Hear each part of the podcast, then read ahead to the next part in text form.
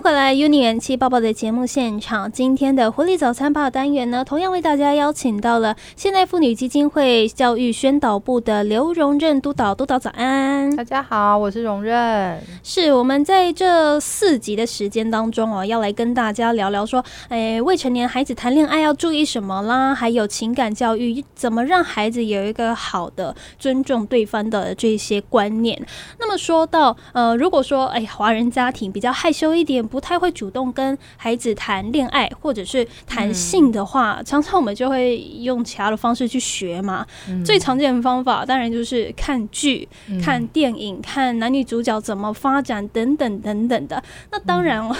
可能是因为要有一些让女生有怦然心动的感觉吧，还是让男生有一个霸气的感觉，常常会在剧里面出现一些在剧里面很合理的事情啊，比如说壁咚。比如说强吻，可是仔细想想，如果这些事情发生在现实生活当中，真的会让对方开心吗？我们那些年被电视灌输的这些错误观念，究竟如果被壁咚、被强吻了，这些事情其实不太被允许的，对不对？真的，而且偶像剧里面的那些演员们都是颜值很高的，有没有？大家就会想象说被。就会开玩笑说人帅很好，然后人丑的话就变成性骚扰，有没有这种说法？但其实这些都不是正确的。呃，戏剧这样演是因为他们彼此有一些情愫，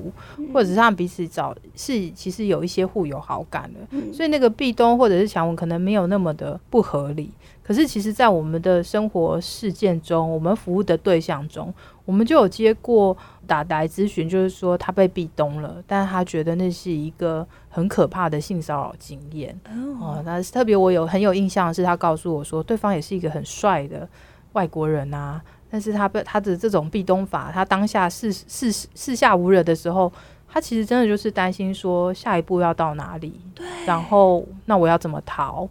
我有办法推开他吗？还是我应该怎么样？还是我做这些事情很失礼？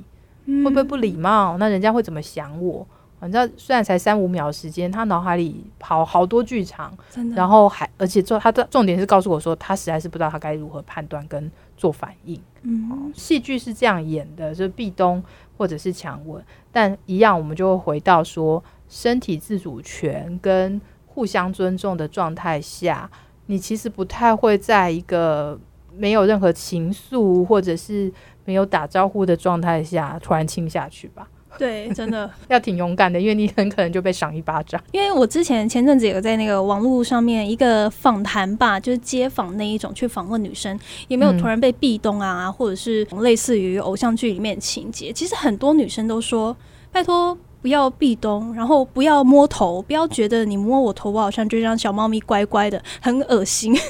对。没有错，其实就是这就是身体自主权的问题，就是其实大家都不会被很突然的触碰，因为这个触碰其实是会让人家觉得有戒心或者是不 OK 的。其实其实不用讲说现在的年轻人或少女，我们光想呃嗯爸爸妈妈一定会知道，比如说你带一个小小孩出门，嗯，然后如果比如说邻居或者是认识的人看到你的小孩很可爱。哦，然后就可能会伸出手摸摸他的脸颊，或拍拍他头，说好棒哦，好可爱哦，然后阿公喜欢你呀，或者是怎样子哈？你你你可以去看小孩子的反应，其实他大部分小孩是错愕的，嗯，对，然后甚至他其实是不喜欢，或者是会偷偷想要拍掉这个不熟悉大人的手。为什么？因为对孩子来说，第一个我我不认识你呀，嗯，再一个你碰到我一些很。呃，很私密的地方，你虽然说你好像头跟脸颊无害，是吗？但你就是侵犯我的一个身体自主权，所以这件事情其实从小就要有意识的去告诉孩子说，他是自己身体的主人，任何部位都是都是自己身体的主人，然后他可以去决定，或者或者是说他喜不喜欢被人家碰这些，他是可以去拒绝的，不然就会影响到长大以后。呃，如果呃是一个不好的触碰的时候，他能不能勇敢的去告诉对方说我不喜欢你这样碰我，或者是我们能不能学习到说我们其实是要尊重别人，然后不应该贸然的去所谓的壁咚、强吻，或者是刚刚说的摸头这些行为，其实要很有意识的去提醒自己说不能贸然有这些行为。嗯，对，以前可能师长啊教小朋友就是说私密的地位不能碰，可是我觉得现在要有一个观念，就是说你整个身体如果没有你的允许，你哪里都不要让人家碰。就像是呃，最近我听我朋友讲，她是一个女生，她跟她男朋友也是交往很久，然后突然在家里有一天就他们两个人而已，她男朋友就打她一下屁股，我朋友就转过去跟她说：“你这样很讨厌。”嗯她男朋友就说：“你干嘛那么难相处？”嗯嗯嗯，虽然他们是亲密关系，而且他们就是在一起了很久的时间，那当然那个环境里面也只有他们两个。可是这位男生就做出了女生他不喜欢的动作，却被说你干嘛那么难相处，碰一下会怎么样吗？这是不是其实也是一个身体自主权很重要的一个部分？对，有一个情境是误以为说我们只要是亲密的伴侣，嗯我们是伴侣，我们就可以碰到这些位置，就好像我在一个感情的一个想象下，我就可以有一些亲密的探索。嗯。这其实是一个很好的提醒，就是说，即便我们两个是交往关系，我都需很需要去尊重，呃我对你的触碰或你对我的触碰。就像刚刚伟伟讲的，这个、嗯男生可以说我这是一个爱的拍拍，嗯。可是女生就会觉得我不喜欢呐、而且我相信他有这样的反应，是他被吓到了。对就很突然啊。对呀、我不喜欢，而且你碰一个其实是一个很私密的部位嗯啊，在这个当下这个情境，我我就不想要发生这样的事情啊。好，所以我们如何去提醒说，即便我们有我们是亲密关系，我们是伴侣，我们仍然要互相尊重一个呃什么样是可以的触碰，什么是不可以的触碰，好，什么叫做尊重界限？我觉得这些都会是，其实，在不管国小、国中、高中，可以的话，两性的呃不就是亲密关系的互动，他都应该要去教孩子们说什么是一个好的触碰，或者是什么好的交往关系到哪里，那哪些是要互相尊重的界限。嗯，所以才会之前有一个新闻是说，呃，老婆告老公性侵嘛，所以在一个没有尊重、没有身体自主权的情况下，就是会发生这样的事情。那在这边就要提到一个问题，就是说。好，常常网络上面会开一些玩笑说，女生的不要就是要啦。我们这边也要非常严正的推翻这个问题。对，没有不要就是要，要就是要，不要就是不要。嗯，那我觉得这也是呃，告诉很多女性朋友说，我们怎么样勇敢的去说出要这件事情。是因为如果我们不练习勇敢的去说出要，或者去面对我们的喜欢，面对我们的不喜欢，好、我们能勇敢的说要，也就能勇敢的去拒绝。好、不然就会是呃这样的氛围是一个很模糊的，然后而且把这个责任放到呃被行为人的这一方哦，嗯是是因为你说什么啦，还是你怎么样啦？哈、我们这个责任应该是在我想要对你有一些亲密的举动的时候，我怎么示出善意，或者是我怎么发出一些邀约，让你知悉，让你知道说，诶，我想要跟你有这样的发展，然后呃，你也会回应我。那我接收到你的回应是不怎么 OK，呃，还没准备好，或你不想的时候，我就要认真的去听你说的。哦，你不想，然后这个不想就不会是一个暧昧。对，哦，是你真的不想，那我等你准备好啊。如果我够喜欢你，我当然要尊重你，等你准备好。因为我够喜欢你的话，我不会想要伤害你呀、哦，我硬硬强迫发生的行为，到底是是满足我自己的性欲，真是伤害到你，那这是一个好的关系吗？哦，是一个好的交往吗？哦，所以一样啊，就是在呃刚刚说，不管是夫妻上，或者是已经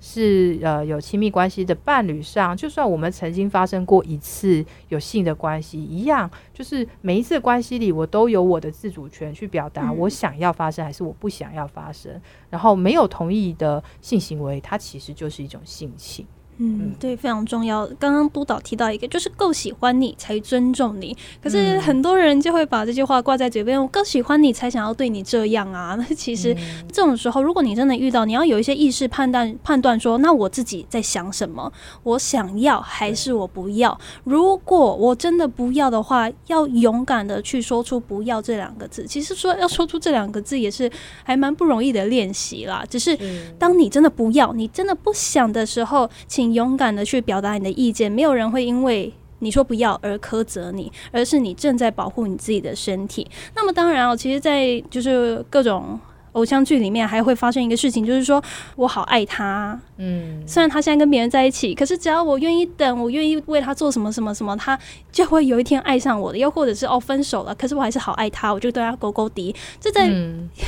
在现实生活当中，某部分来说，其实还蛮恐怖情人的，对不对？对，就是勾勾滴，真的不是浪漫，也不是爱哈。真的，呃，应该是说，我们当我们是告白，是出善意，然后对方已经呃委婉，不管是委婉还是直接告诉我们说啊，我就不是他的菜哈，那我就要怎么样去转移我的。呃，注意力啦，就是我我需要处理的是我的失落，因为我告白失礼嘛，而不是说，而不是去想说啊，是不是我不够努力，是不是我的诚意不够打动他，还是我要送更多礼物，还是我要更讨好他？哈，你通常一次两次之后，你就会发现。对方跟你真的不想再互动下去的时候，你就要稍微有一些想法跟警惕的，而不是想办法再去跟对方有什么瓜葛。那对我们而言，那叫做纠缠了。啊，那个纠缠，人家不会因为你的纠缠而喜欢你。对，对，你要你要去想的是，呃，自己跟他可能是不适合的，或者是说，